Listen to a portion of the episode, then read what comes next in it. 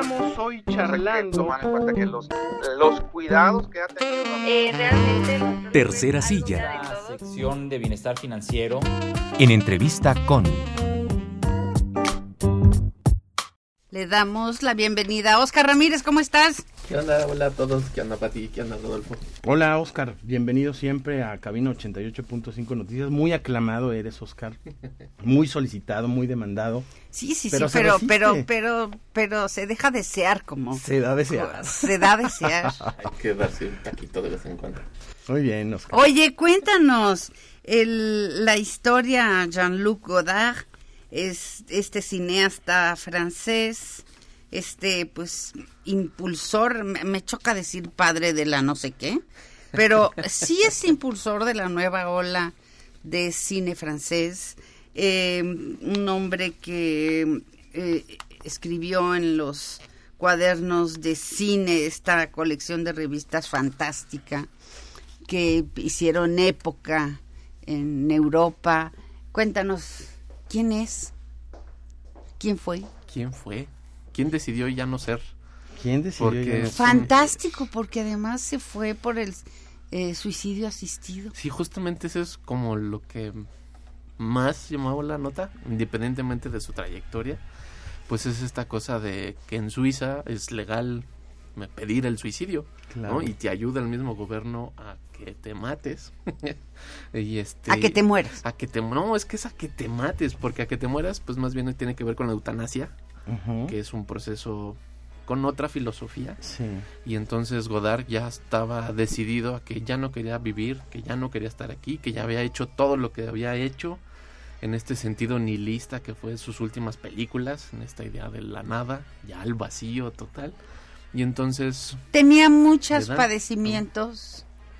Eh, la verdad es que tener 90 años son muchos, ¿no? Sí, ya, llegar a los 91 y con un montón de, pues sí, de padecimientos que no tenían remedio, que sí, que si se curaba de uno se iba a enfermar de otro, y entonces dijo, ya, hasta aquí llegué, ya no voy a hacer nada más.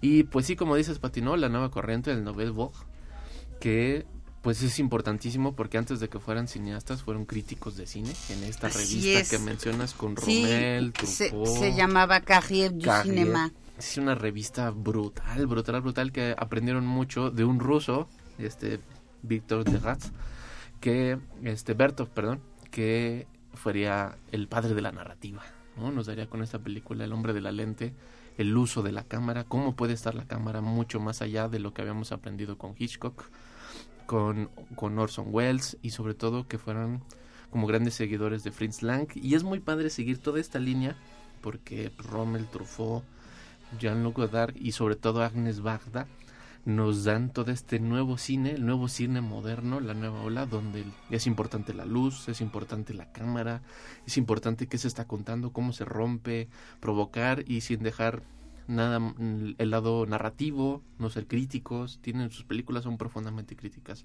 No son nada sociales. complacientes. No, Ni con el público, ni con la época, ni con la sociedad del momento. y además retratan a en particular Godard a puros ladrones. A ver, Oscar, ¿cómo rompe esas convenciones? ¿Qué hay un antes y qué hay un después de su obra? Pues, Antes ¿Quieres Mary Poppins? Bueno, ¿Te no, gusta? pero que nos explique Oscar, ¿No? es el especialista. La corriente ¿Cómo lo que está antes es el neorrealismo italiano, ¿no? Que es esta narrar la sociedad, narrar la gente que no quiere que no quiere el- la sociedad enterarse que existen. Nosotros tenemos a Uf, este, ahí se me fue el nombre. pues no sé, pero Ladrón de Bicicletas Ladrón de es una Bicicletas. gran película de Estación- Visconti. Estación Cairo, y se me fue ahorita Los Olvidados. A Buñuel. Los Buñuel, Olvidados, o sea, claro. que está en otra corriente Buñuel, pero esta película la tenemos ahí. Y entonces rompemos con la idea del Hollywood, el gran cine, que las grandes actrices, los grandes actores, todo es romántico, siempre acaba bien, el, el bien y el amor siempre triunfan, ah, pese a los peores dramas, y el neorrealismo nos da otra realidad, y Godard une la narrativa, él nos da el montaje, nos da los planos secuencias, nos da planos verticales, contrapicados, para sentirnos dentro de la película y eso no se había visto antes, ¿no? Siempre la cámara estaba La como luz. afuera, ¿no? Cuadrada, ¿no? Muy cuadrada. Podríamos decirlo que de una forma cuadrada, porque siempre estaba como esta idea del teatro, ¿no? el escenario y después del escenario está la cámara. Que Hitchcock lo maneja de una forma fenomenal, pero no rompe como esa barrera hasta que llega la nueva corriente con pues, Rommel Truffaut, Agnes Barda y Jean-Luc Godard, que pues el que más conocemos es Jean-Luc Godard con esta película que se llama Breathless, About the Shuffle, sin aliento, que, que la ves y al final tú estás sofocado. Es impresionante cómo te mete tan fácil a la película y justo que esta Pati lo que dice, ¿no? No es una película sencilla, no son temas sencillos, pero eh, nadie se puede eh, quedar afuera.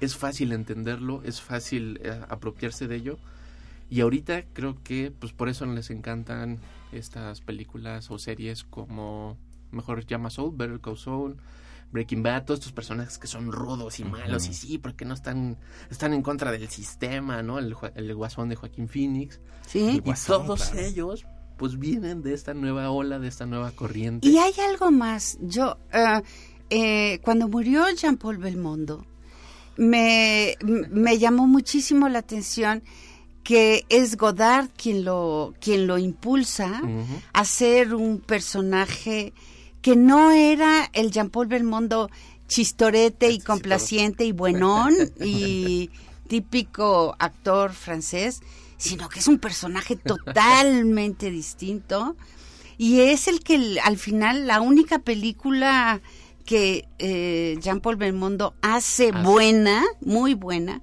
es Sin Aliento con Godard y de eso se regodea el resto de su vida porque el resto de las películas que Ya. hacen toda su vida nunca vuelven a tener el significado ni la fuerza que tenía aquella película tan tan emblemática que es prácticamente la primera que se hace famosa, ¿no? Sí, sí, porque además es este personaje que es un ratero que lucha por no enamorarse y al final se acaba enamorando y pues le roba el aliento, ¿no? Lo último que le pueden haber quitado a este, este ladrón, le roban el aliento y a puede quedar atrapado por la policía, decide ir tras la chica en este sofoque que tiene al final de la película, impresionante, porque todo siempre está luchando con no, no, yo no, yo no, porque yo voy a vivir de ser malo y, el robar y yo me vio de todos y a mí nadie me, las juega y bolas, se la juegan. Y sí, no, esa película, eh, este actor jamás pudo volver a hacer otra historia, porque además, pues justamente esta dinámica de cine no tenían guion, o sea, eran puras líneas argumentales porque querían retratar la realidad que luego nos darían pues las reglas de este las Brontier este cine que parte después del cine verité el cine de la verdad. Y entonces la nueva ola rompe un montón y nos da un parteaguas para un montón de otros géneros. Las películas de Tarantino Ah, claro. Scorsese. Y entonces es muy padre cómo todas esas corrientes cuando llegamos, analizamos, llegamos a estas películas y después de esas películas es completamente diferente. O sea, es muy fácil seguirle la pista y ver cómo, cómo ellos se emocionan por los Sí. que están antes de ellos, lo analizan, lo rompen y así sucesivamente, ¿no? Tarantino hace eso, es Claro. un gran fanático de New Boys, Newgrounds, no me acuerdo cómo se llama en, en inglés, que es la compañía que él funda después como cineasta. Y pues es esta locura de los personajes malos, los rudos, los outsiders, ¿no? Los O los personajes Los- locos en Ujú. Jean Pierrot. eh, Ian Perrot, que es una eh, al- apología a Fritz Lanz, es un homenaje a Fritz Lanz. y bueno, si ves la del Guasón, tiene unos rasgos muy parecidos a esa locura, ¿no? Sí, sí, sí. Es justamente era hablar de todas esas otras personas. Y luego ya eh, Godard, después de romperla con Berlín, romperla en Cannes, la última película que hace es un ensayo, porque dedica después a hacerse videoensayos. Y se llama ah, Adiós al lenguaje. Y literal. Se Ah, esa se es la última. ¿verdad? Sí. Se despide con esa. Eh, O sea, ya- ya. Hace, ¿qué? ¿10 años? Ay, sí, un poquito, si no es que un poquito más, no recuerdo bien. Este, es una película que tiene 3D, es una película que tiene los diálogos más extraños y hace un homenaje al hombre pensante, esta estatua griega del, del gran pensamiento, y en vez de ponerlo en un gran templo, lo pone en el inodoro. Entonces el hombre pensante está en un retrete y se mofa y se burla de cómo el, pues el cine comercial, Ajá. el lenguaje ya es inútil, no tiene ningún sentido comunicarnos. Y literal se despide del lenguaje en una película que pareciera muy complicada, pero es tan sencilla en su propia burla que a muchos les causó así como, ¿y ahí esto qué? ¿No? Esta porquería que está pasando, ¿no? Que este, este no es Godard. Pues es que no es una película, es un ensayo. Y es un ensayo enorme. Sí, para despertar emociones, o sea, su objetivo era ese, que, provo- que Sí. te provocara... Que esa es otra propuesta de Gordad, el Ah. manejo del lenguaje. Sí, es justamente lo que nos da la nueva corriente, nos da el lenguaje cinematográfico. ¿Qué significa poner la cámara abajo, que se mueva de derecha a izquierda, que haga un zoom, ver a los personajes, cómo la luz afecta a los personajes, no tener escenografías, o sea, no tener sets como pues, la vieja escuela hollywoodense. Y entonces, pues nos da pues el cine alternativo, no lo que luego llamamos el cine indie, que es buscar dónde poner la cámara y que signifique poner la cámara ahí, no nomás Sí. ahí se ve raro y se ve diferente, ¿no? Se ve diferente porque el personaje es diferente, porque hay un problema mental o porque hay una tendencia filosófica. Godard toda su vida estuvo buscando su iluminación y pues solo la encontró hasta que murió. Y una de las cosas interesantísimas de Godard es que nunca fue complaciente con la industria cinematográfica No. del momento y tampoco con las academias. Una de sus películas es rechazada en el Festival de Venecia, Sí. ¿no? Él, él- él- él es un personaje que es anticomplaciente. Completamente. En donde pudiera él causar cohesión, ahí estaba, ¿no? Ajá. Quiso, quiso hacerlo con el pueblo judío después de la Segunda Guerra Mundial. No le salió, se le pasó, se le pasó la mano. Y no porque no tuviera razón en lo que planteaba, solo que, pues sí, Bueno, Juan Pablo II condenó su película en- por ahí de los años 80 y... Sigue estando vetada, ¿no? ¿Sigue estando vetada? Sí, pues Sí. Cierto, hay una película que en Italia se vetó que dijeron que aquí no pasa. Sí, imagínate. Eh, eh, Eso es como lo padre de Godard, que pareciera que hizo muy poco, que solo hizo tres películas. Ujú. Wicked End, A of y Adiós al lenguaje. Y Pierrot, ¿no? Que son como los grandes momentos que justamente los ponen como el arranque de la nueva ola, la segunda mitad de la nueva ola el, y el término de la nueva ola francesa. Pero tiene series de televisión, tiene un montón de ensayos, porque sigue siendo un crítico. Y pues otra forma de hacerlo crítico pues era a través de la lente, ¿no? Ujú. y que ahora quieren darle cierto reconocimiento a Agnes Barda porque ella iba a la par. O sea, Agnes Barda se mete al social. Al polaco. Sí, se mete a lo ¿Qué social. vi? ¿Qué vi de él? Y entonces es brutal lo que narra a partir de un granjero, a partir de una pequeña niña, y se lo comen todas las, las nuevas corrientes y las nuevas industrias, a lo cual pues Rodin, Truffaut y pues Godard estuvieron luchando pues toda su vida, ¿no? El, el cine del, pues, de las personas homosexuales, de los oprimidos, la guerra polaca, el problema que había con España, la caída de la monarquía española, y entonces hay unas críticas muy muy fuertes que a- en cierto sentido a veces eran como muy juveniles, ¿no? Porque pues, no dejaban de ser escandalosos y revolucionarios. Claro. Oye, hablaste de un tema, la, la caída de la monarquía española. Mira, a propósito de lo que está ocurriendo ahorita en Reino Unido, ¿no?